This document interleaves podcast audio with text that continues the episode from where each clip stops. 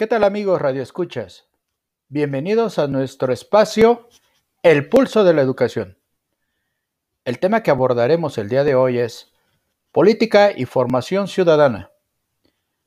Me gustaría invitarlos a participar en nuestras redes sociales sobre su opinión en este tema tan importante y tan interesante, del cual vamos a platicar hoy.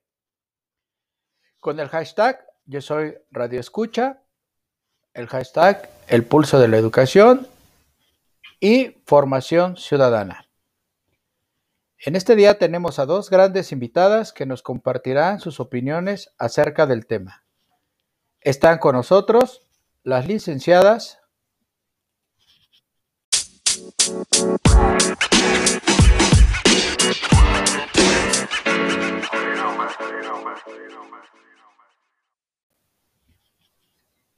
Hola amigos, ¿qué tal? Mi nombre es Evelyn, gracias por la invitación. Espero esta charla sea muy productiva. Hola, buenos días. Mi nombre es Daniela. Gracias por permitirme estar en este espacio y espero sea un tema de su interés.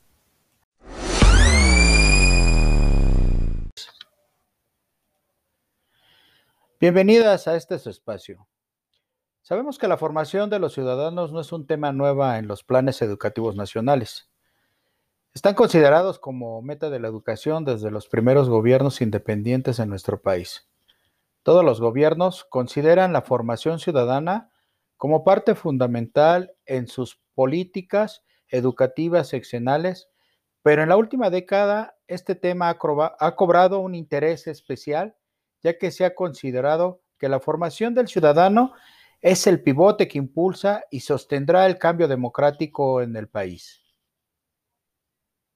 Sí, claro, tienes toda la razón. La formación del ciudadano ha sido un objetivo particular de la educación.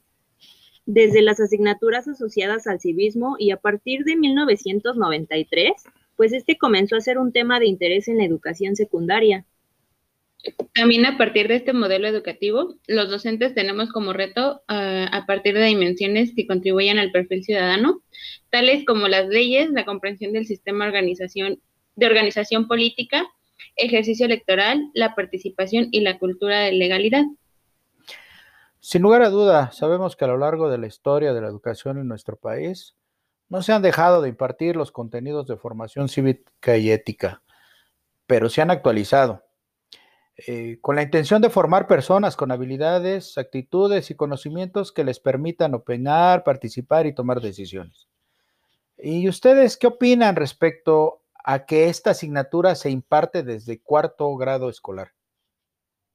Pues mira, Marco, yo estoy en desacuerdo, ya que considero de suma importancia, pues que esta sea trabajada desde el nivel preescolar con actividades muy simples, pero pues que den la oportunidad de actuar bajo el libre criterio y bueno, que estas también creen una conciencia sobre las posibles consecuencias en una sociedad.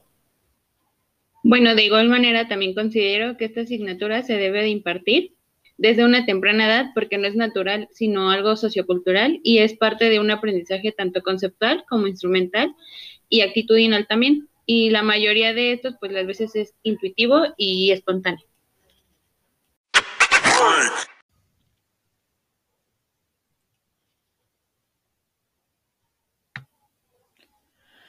Ustedes como docentes y en su vida personal, ¿Qué tan importante ha sido la formación de individuos conscientes en la participación sociocultural y económica de nuestro país?